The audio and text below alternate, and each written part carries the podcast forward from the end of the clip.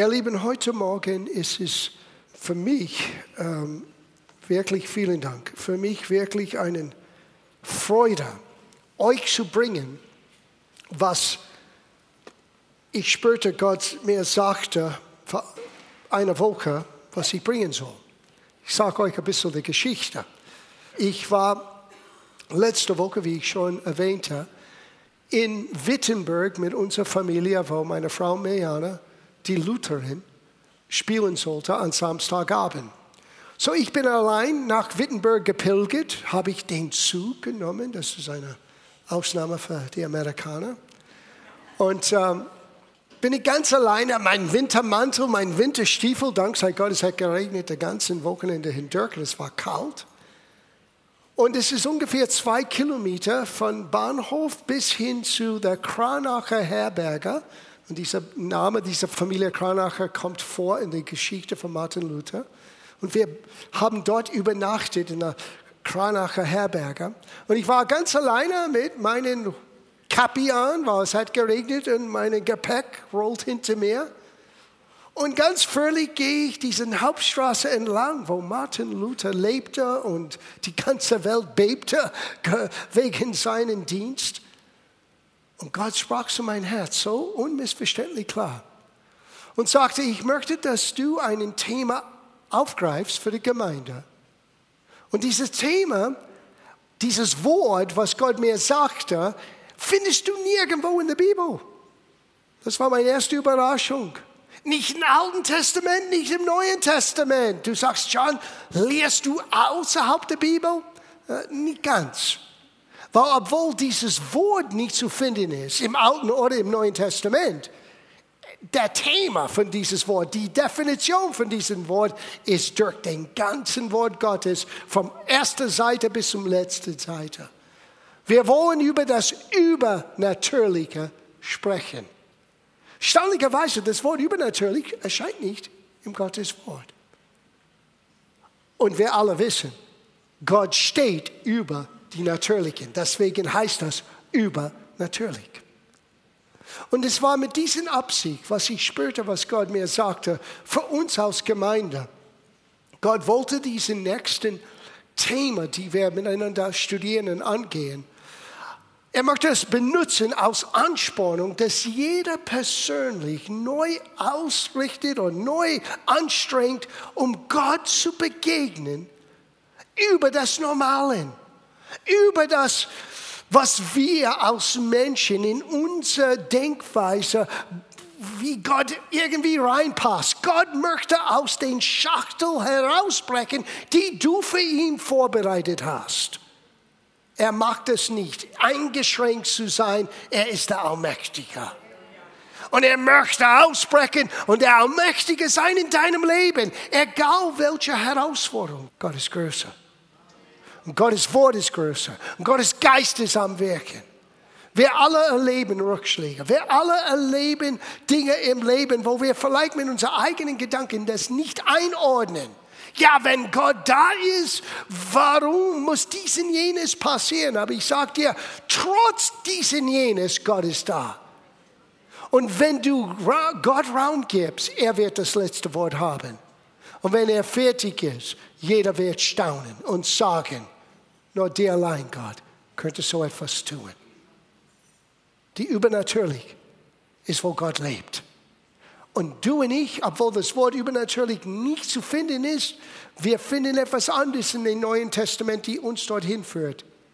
Wir haben das Wort geistlich. Geistlich und wir haben das Wort natürlich oder fleischlich. Irdisch. Und jeder Christ muss sich entscheiden, bin ich ein geistlicher Mensch? Na, jeder Mensch hat einen Geist, aber über das rede ich nicht.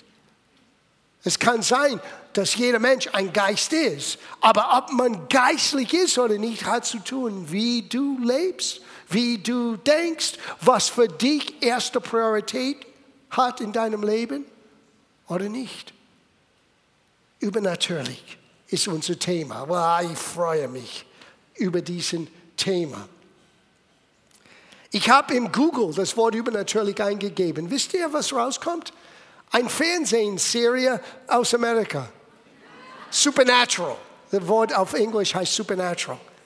Das ist alles, was du findest. Aber ich habe festgestellt, und ich bin nicht uralt, aber ich lege lang genug auf diese Erde zu merken, in jedem Mensch ist dieses Kratzen für etwas, was da draußen ist, die man nicht sehen kann, die man nicht spüren kann. Es gibt eine gewisse Ahnung in jedem Mensch, ob er gläubig ist oder nicht, dass es gibt mehr zum Leben als nur, was wir sehen und anfassen können. Und wisst ihr warum? Gott selber hat die Ewigkeit in unser Herzen hineingelegt. Dieses Verlangen nach das Echte, das Geistliche. Das, was für Gott real ist. Für uns nicht anfassbar in der natürlichen Welt, aber doch, jeder Mensch ahnt das, es ist da. Einige verleugnen das, einige versuchen selber dorthin zu erlangen und manchmal sie landen in einer Sackgasse. Ich war auch einer, als Teenager, ein junger Mann, wollte das Übernatürliche suchen, das Übernatürliche irgendwo finden. Aber ohne Jesus kann das geistliche Welt sehr gefährlich sein. Aber wegen Jesus könnte das geistliche Welt ganz real sein. Und wenn ich das Wort geistlich benutze, denke nicht an spooky, hocus pocus. Geistlich ist nicht hocus pocus. Geistlich ist eigentlich sehr vernünftig, wenn du es verstehst aus Gottes Wort. Und deswegen wollen wir dort beginnen. Wir gehen zu 1. Korintherbrief, Kapitel 3. Wir müssen ein Fundament legen und ich sage euch jetzt, wo wir hinsteuern. Ich möchte gewisse Aspekte nehmen, die wir alle als Menschen erleben und euch zeigen, wie das übernatürlich eine Auswirkung haben kann, eine Veränderung machen kann in deinem, meinem Leben. Die Anweisungen von Gottes Geist waren sehr spezifisch. Er sagte, benutze dein eigenes Leben, erzähle deine Geschichte. Erzähle, was du erlebt hast. Und bitte bedenke, ich bin keine Sonderperson. Wir sind alle gleich. Wenn du berufen bist, Pastor, Evangelist oder ein anderes Amt auszufüllen, das ist nichts anderes als eine Arbeitsbeschreibung. Wie Schreiner oder Arzt oder Jurist. Wir sind alle gleich vor Gott. Wir sind alle Menschen. Wir sind alle Kinder Gottes die Gottes Helfer brauchen. Und Gott schenkt uns seine Helfer. Und er schenkt es auf eine übernatürliche Art und Weise. Und wenn wir das nicht verstehen, seine Helfer kann uns ganz einfach vorbeigehen. Oder wir strecken uns nicht aus, um das wirklich zu erleben, zu erlangen, zu erfahren, was Gott für uns vorbereitet hat. Das war ein Problem in der Ohrgemeinde, das ist ein Problem bis heute. Und ich muss sagen und zugestehen, wenn man die christliche Welt allgemein anschaut, das Übernatürliche fehlt von vorne bis hinten. Alles ist gut durchgedacht und wohlgemeint. Und es ist immer für uns eine Herausforderung in der Leidenschaft. Wir wollen gute Planung haben, wir wollen gute Dinge ausdenken, aber Gott nicht außen vor rausplanen. Immer Raum lassen für das, was nur Gott tun kann, weil am Ende des Tages ist alles, was zählt. Nicht mein Predigt, nicht mein Worte, nicht mein Dienst und keiner von uns, der gelegentlich hier oben sitzt oder steht. Was zählt ist, was Gott tut. Und es ist an die Zeit, dass wir beginnen, Gott zu vertrauen für das Übernatürliche.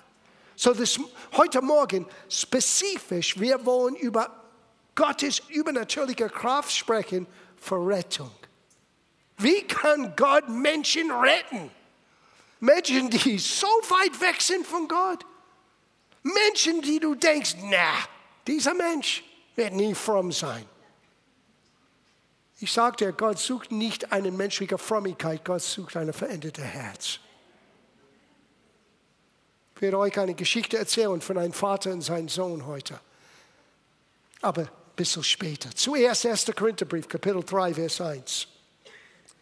Und ich, meine Brüder, könnte nicht mit euch reden als mit Geistlichen, sondern als mit fleischlichen Menschen, als mit Unmündiger in Christus.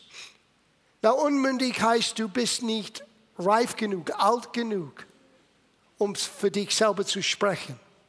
Du bist entmündigt. Und viele Christen, obwohl sie Kinder Gottes sind, leben unmündig.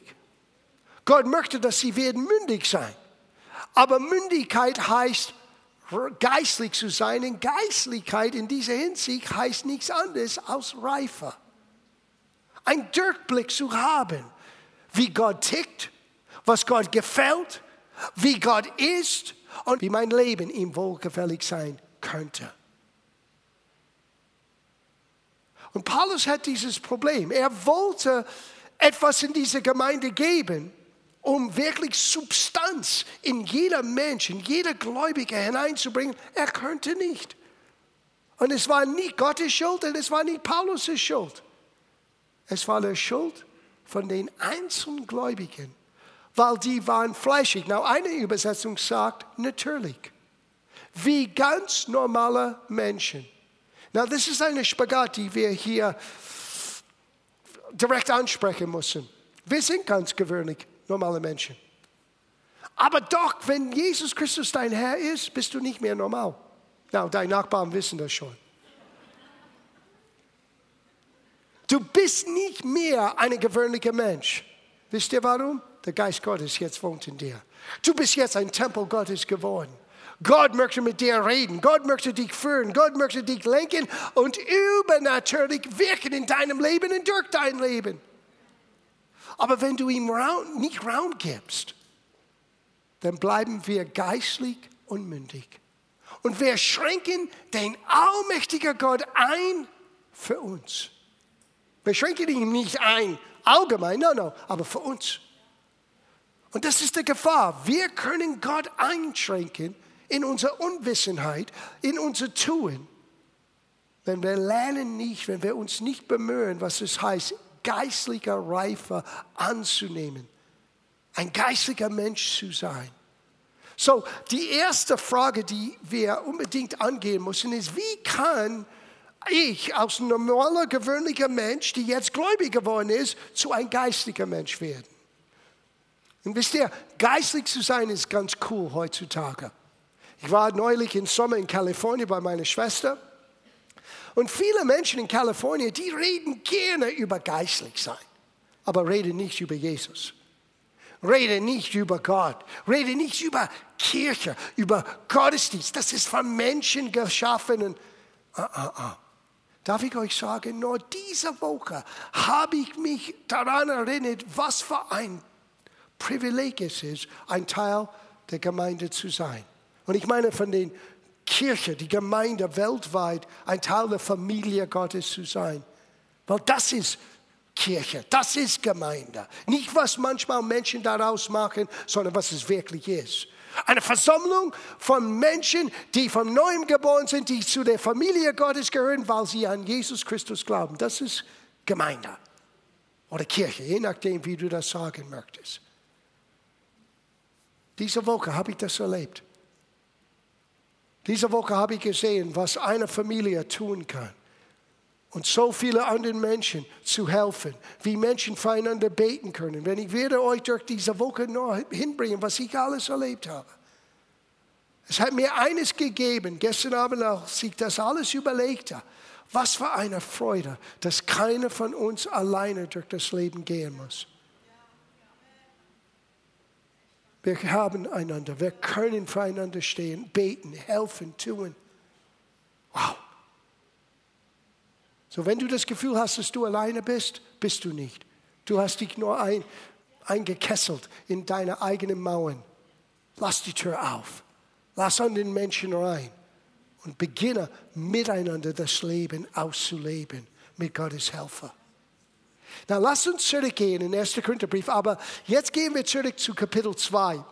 Paulus hat diese Aussage gemacht, aber jetzt wird er uns helfen zu verstehen, wie kann ich von einem natürlicher, unmündiger Christ, weil jeder beginnt dort, muss ich das sagen. Ein Baby in Christus zu sein, ist nicht einen, einen, äh, eine Beleidigung, das ist eine Feststellung. Was schade ist, ist, wenn du 20 Jahre dabei bist und bist du immer noch unmündig, das ist schade. Weil du wächst nicht in Gott, nur weil du da sitzt. Du wächst nicht in Gott nur, weil du alle äußerliche Erscheinungen gibst. Halleluja, Amen, praise the Lord.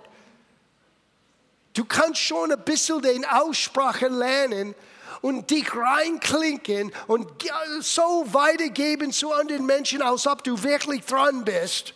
Und in deinem Herzen, deine Gedanken hast du keine Ahnung. Aber du musst nicht unwissend bleiben. Gott schenkt uns die Fähigkeit, wo wir von Babys in Christus, wo wir alle beginnen, bis hin zu geistlichen Menschen, Männer und Frauen, die Gott kennen und mit Gott leben. Jeder kann dorthin gehen. Es ist kein exklusiver Club. Es ist die Wirken Gottes. Schauen wir das an. 1. Korintherbrief, Kapitel 2, Vers 9. Paulus hier fängt an mit einer Aussage aus dem Alten Testament. Er sagte, wie geschrieben steht, was kein Auge gesehen und kein Ohr gehört und keine Menschen in den Sinn gekommen ist, was Gott denen bereitet hat, die ihn lieben, hat Gott uns aber geoffenbart durch seinen Geist. Sie, Im Alten Testament, über die Dinge, die wir reden, war es alles ein Geheimnis, alles schattig, alles ein Nebel. Und heute, Gott zeigt uns das. Wie? Schauen wir das an. Zuerst durch wem? Durch den Geist. Ohne Gottes Geist, wir können es nicht selber austüfteln. So, er schenkt uns seinen Geist, denn der Geist erforscht alles, auch die Tiefe der Gottheit. Denn welcher Mensch weiß, was in Menschen ist, als nur der Geist des Menschen? Na, das solltest du unterstreichen.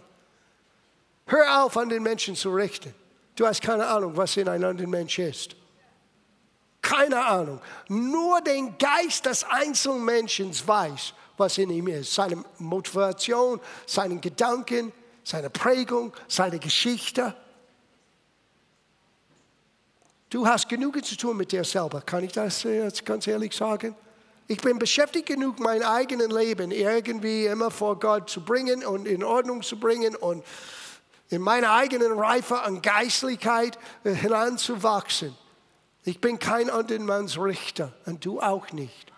Wir sollten aber einander anspornen, zu wachsen, zu Jesus hin. Sieh, das ist Wachstum. Zu Jesus hin ist immer die richtige Richtung, okay?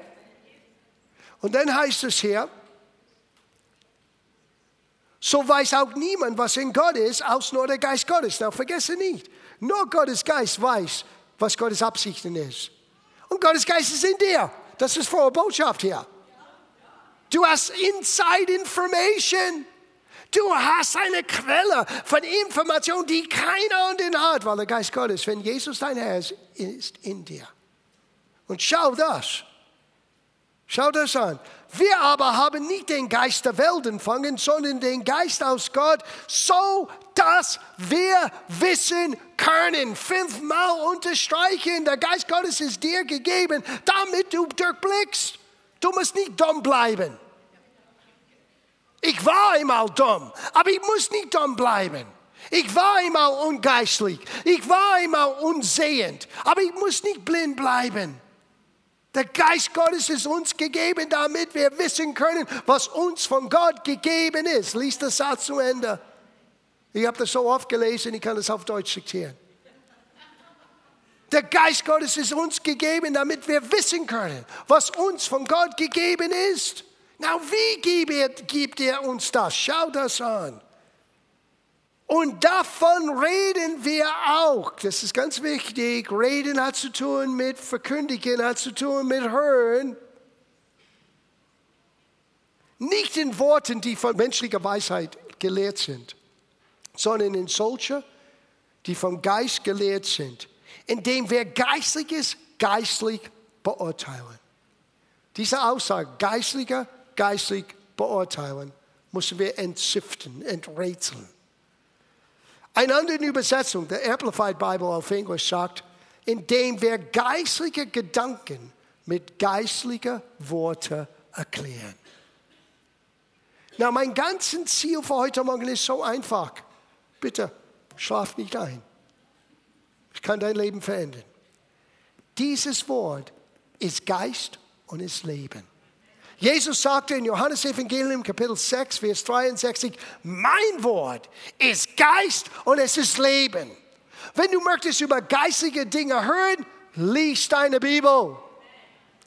Durch die Bibel, durch Gottes Wort wirst du lernen, was es heißt, geistlich zu sein, geistliche Reife anzunehmen, Gott zu kennen, wie er wirklich ist. Wir Menschen, wir sind ständig bereit, Gott zu schaffen nach unser Ebenbild. Ja? Du redest mit Menschen, hier glaubst du an Gott und dann kommen sie mit allerlei Gedanken. Ich glaube, Gott ist so und jene, nee, nee, nee. Und die ganze Zeit, wir schaffen Gott nach unser Ebenbild, nach unserer Vorstellung. Wenn die Bibel sagt genau das Gegenteil, wir sind in sein Ebenbild geschaffen. Und wir sind so geschaffen, dass wir mit ihm leben dürfen, leben können dass wir sein Wort hören und aufnehmen können, dass wir in sein Wort gehen können, dass sein Wort kann beginnen, unsere Denkweise, unsere Redensweise, unser Handeln oder unser Tun im Leben völlig zu ändern. Und dann, wenn wir handeln und wenn wir reden und wenn wir denken gemäß Gottes Wort, wir sind in dem Augenblick geistlich.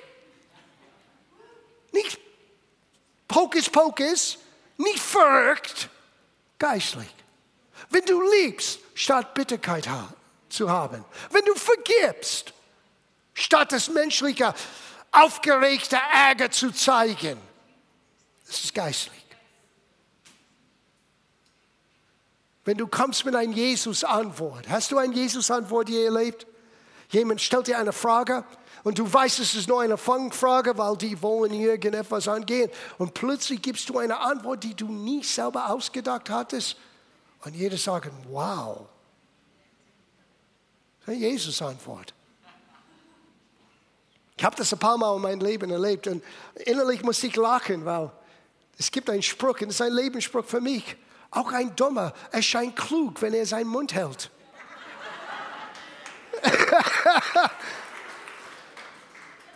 und ich sage nichts weiter.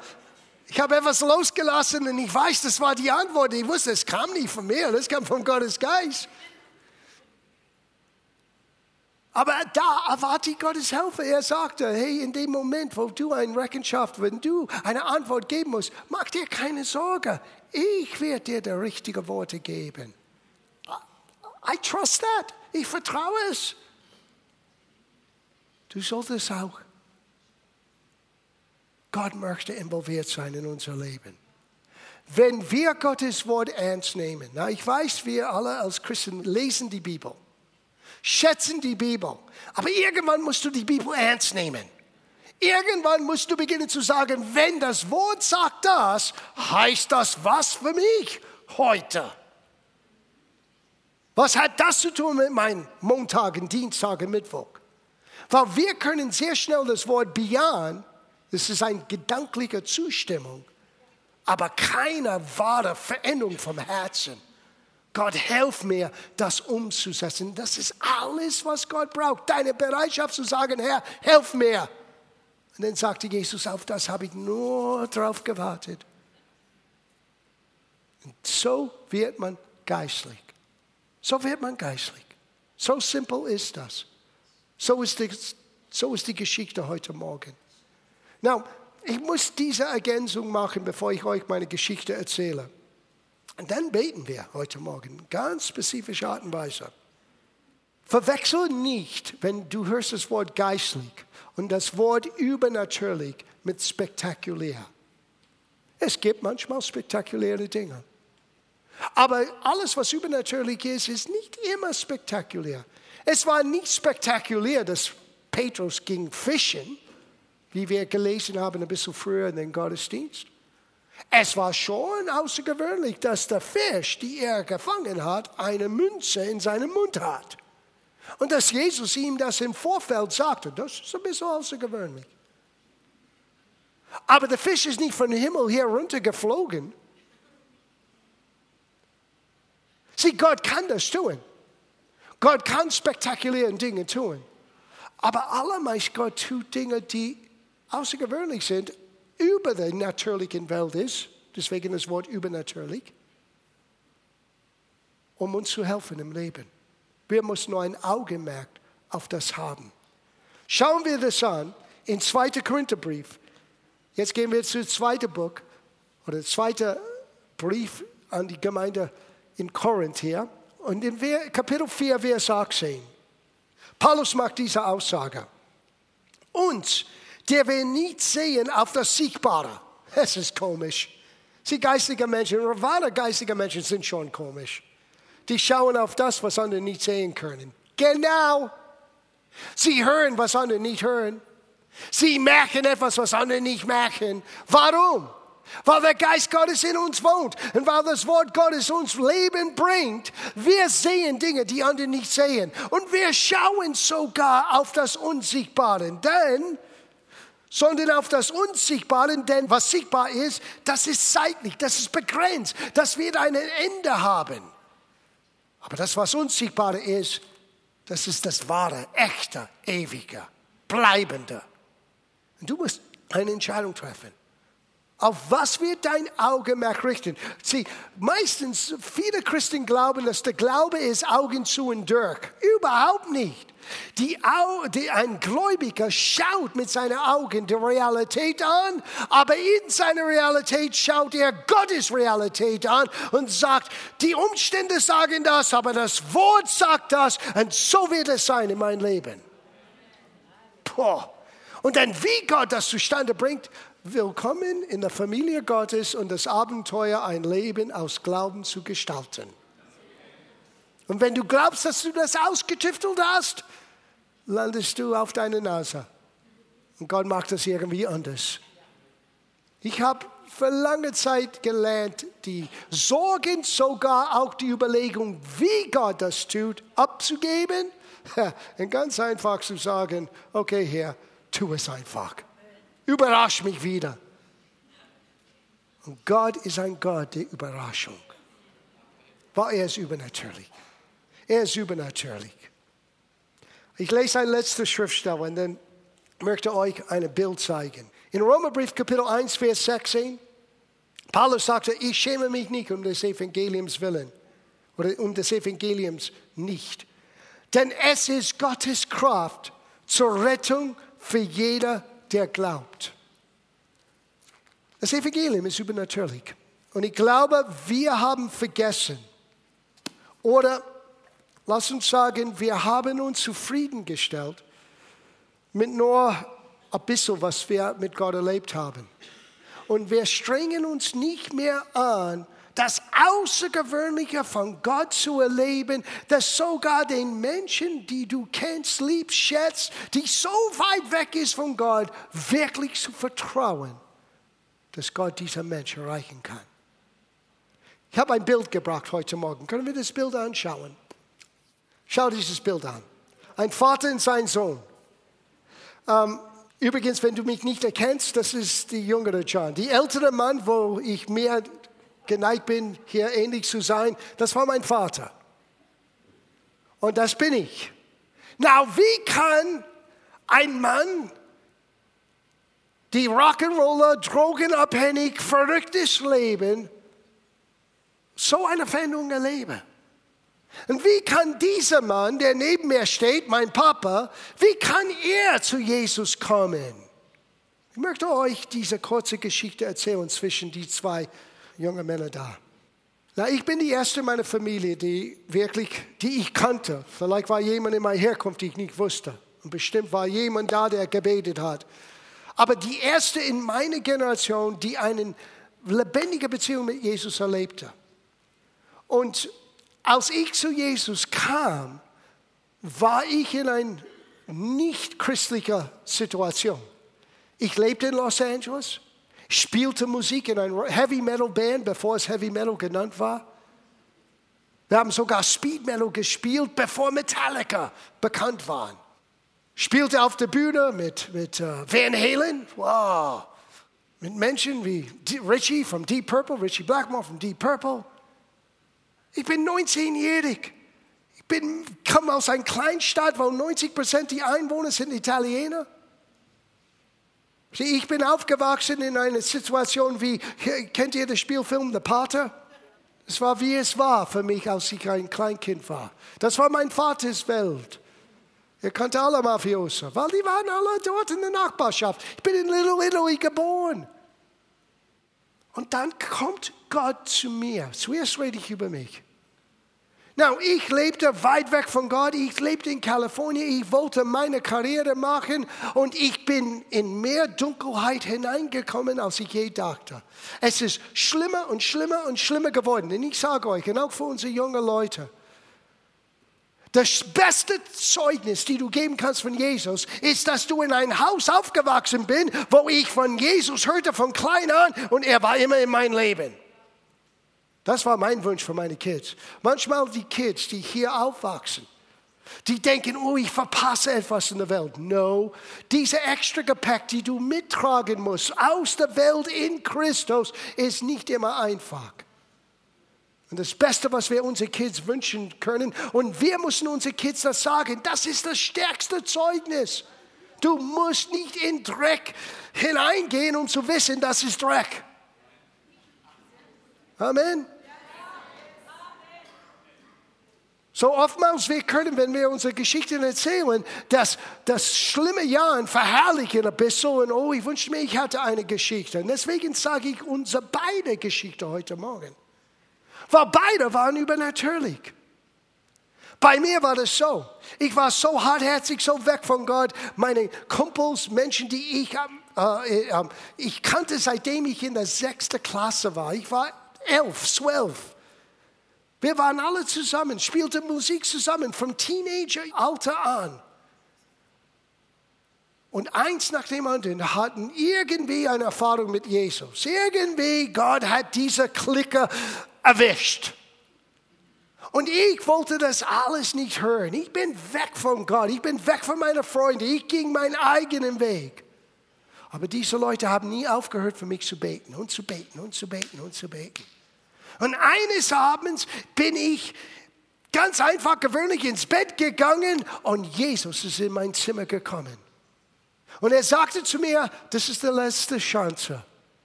Und ich merkte, ich bin gebunden mit Ketten. Und er sagte, hier ist ein Schwert, nimm das und brech diese Ketten.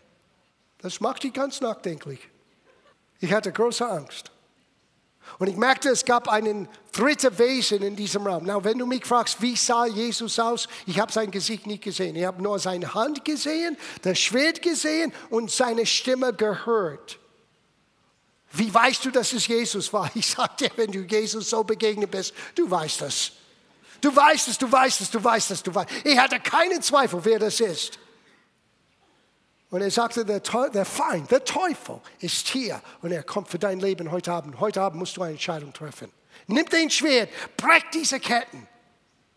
Und ich habe diesen Schwert genommen und in diesen, was ist ein Traum oder Vision, ich habe gegen diese Ketten ge geschlagen und dann bin ich gegen diesen dritten Wesen, die ich gesehen habe, auch geschlagen und in, in meinem Gedanken, ich merkte, das ist Krieg, das ist für immer, das ist jetzt vorbei. Und etwas packte mich von hinten. Und ich wusste innerlich, wenn ich jetzt nicht frei bin, das war's, Feierabend für immer. Und das Einzige, was in meine Gedanken kam, ist ein Satz, die meine Freunde mir immer geschrieben hatten. Wer immer den Namen des Herrn anruft, wird gerettet. Und irgendwie aus komischer Art und Weise ist dieser Satz vorgekommen. Und das Einzige, was ich sagte, war, Jesus, Jesus, Jesus. Und plötzlich bin ich wach geworden. Und dann dachte ich, wow, was ist jetzt passiert? Ich habe es nicht verstanden. Am nächsten Tag steige ich in einen Bus, weil ich hatte nicht so viel Geld zu dieser Zeit in meinem Leben. Bin ich mit dem Bus von Los Angeles nach der Ostküste 3600 Meilen, 5000 Kilometer, drei Tage in einem Bus, um nur mit jemandem zu reden. Die einzige Christen, die ich kannte, war diese Freunde, die nicht mehr in Kalifornien waren, die in meine Heimat zurückgekehrt waren. What is with me? Und ich habe gleich gemerkt, ich bräuchte keine Drogen mehr. Ich hatte keinen Entzug oder irgendetwas, da war ich drogenabhängig. Du sagst mir, von 15 bis 22 habe ich jeden Tag Drogen genommen. Wenn du hättest mich damals gefragt, bist du drogenabhängig? Na. Aber irgendwie, ich bin innerlich, ich bin anders. Es war, als ein Last von meinem Rücken weggenommen war. Ich hatte einen Frieden, mein Kopf war so am Arbeiten. Ich habe mit niemandem darüber gesprochen. Bin nur dorthin gefahren, so schnell wie möglich, um zu sagen, bitte helf mir, was ist mir passiert? Ich habe diese Erfahrung, ich habe diesen Traum gehabt. Und die sind dann, die haben gelacht. die haben gelacht und ich habe gesagt, ihr lacht. Ich sitze drei Tage in einem Bus und ihr lacht. Ich sage, na, Jesus hat schon vor zwei Tagen gesagt, dass du unterwegs bist. na, ich dachte, das war komisch. Dann habe ich gesagt, was ist mir passiert? Ich sage, John, du bist von neuem geboren. Du hast Jesus erfahren.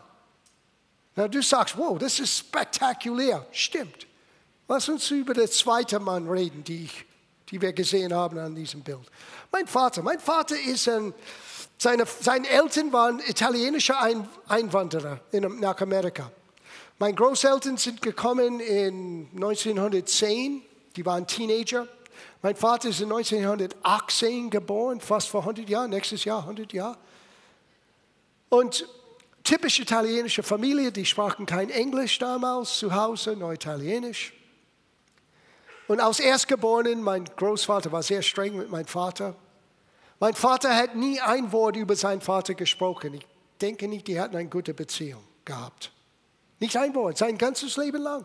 Ich habe nie ein Wort von meinem Großvater gehört über ihn, von meinem Vater, weil mein Großvater ist in den 40er Jahren gestorben. Meine Großmutter ist in den 40er Jahren gestorben. Mein Vater war 18, keine Mutter, kein Vater. Mit 20 Jahren ist einberufen in den Krieg und wie viele oder vielleicht Großeltern, einige von euch, die ein bisschen älter sind, eure Eltern oder eure Urgroßeltern waren kriegsbeschädigt. Hat den Rest seines Lebens wirklich von Beschädigung aus dem Zweiten Weltkrieg erlebt. Mein Vater war dabei, vom D-Day bis hin zur ähm, äh, Besatzung hier in Deutschland. Und ich habe ihn nie verstanden. Er war ein sehr lustiger Trinker. Ähm, du wolltest mit ihm nicht reden, wenn er nicht getrunken hat. War immer sauer. Aber nach ein paar Biers war Dad ganz glücklich. Und er war immer lustig. Und wenn du bräuchtest Geld, du kannst warten, bis er ein bisschen getrunken hat. Dann hast du alles bekommen. Aber ich wusste, dass er mich liebte. Aber unsere Beziehung war ziemlich weit auseinander. Und dann später, als ich, weil ich war der einzige Sohn, man muss verstehen, in meiner Familie, ähm, ich war der, der, mein Elterns Wunsch. Ich habe zwei ältere Schwestern. Und ich hätte einen älteren Bruder haben sollen.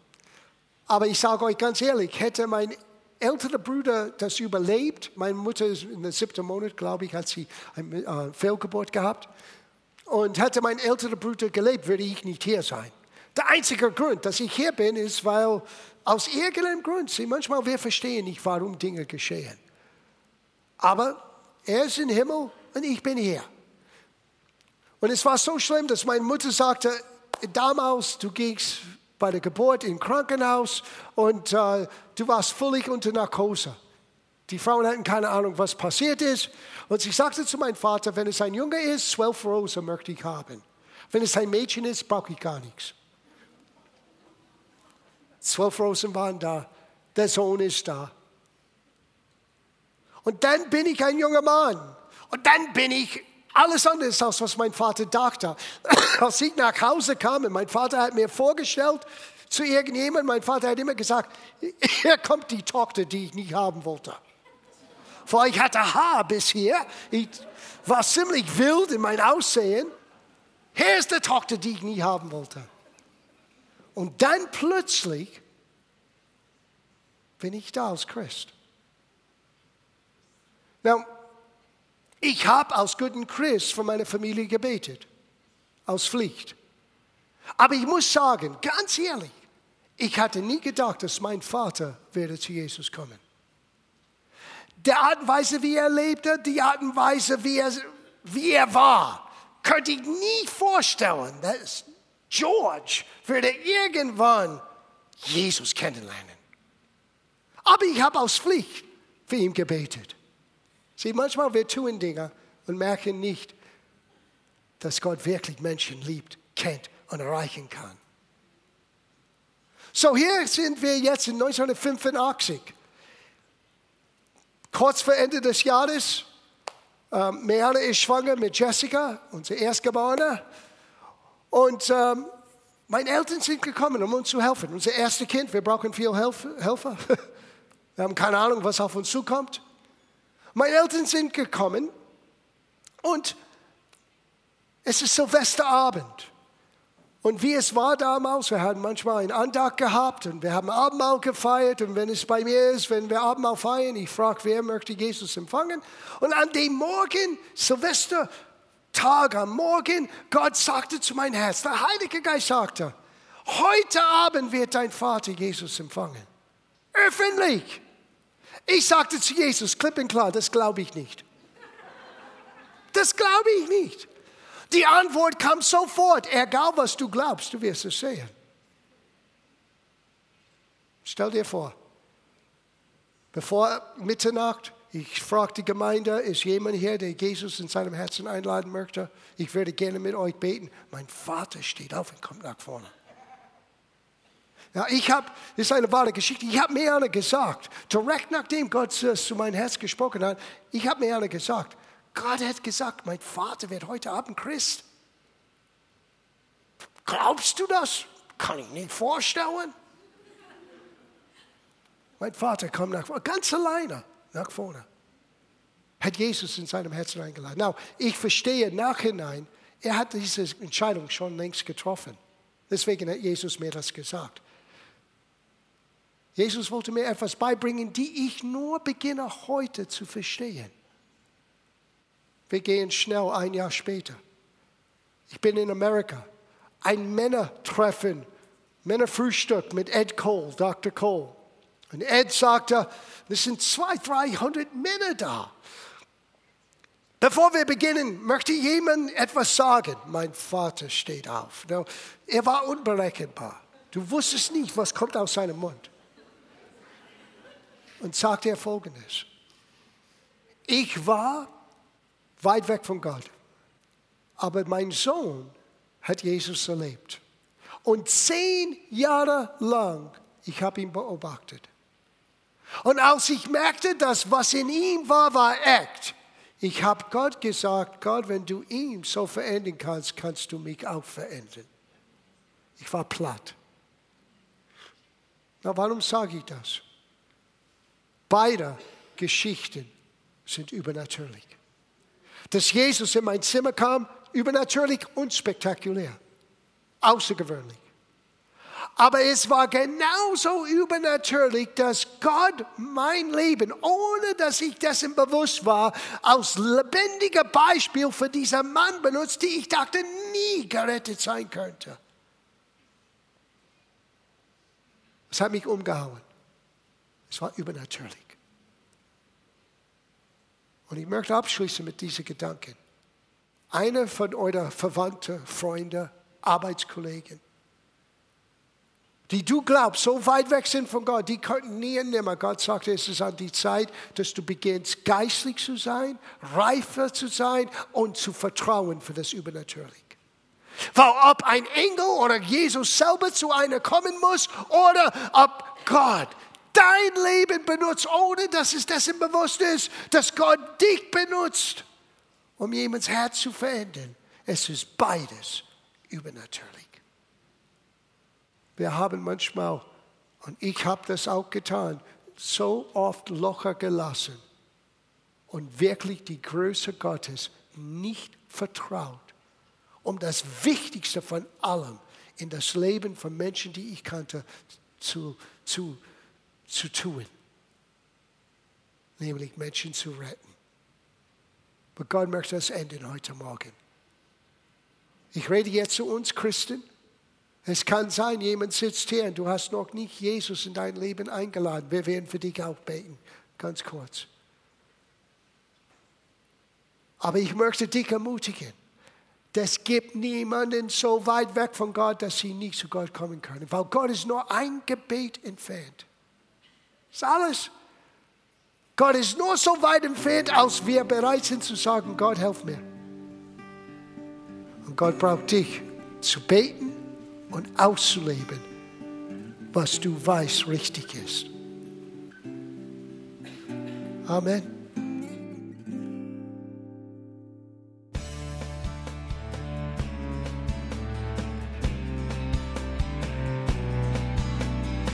Liebe Zuhörer, das war ein Ausschnitt eines Gottesdienstes hier im Gospel Life Center.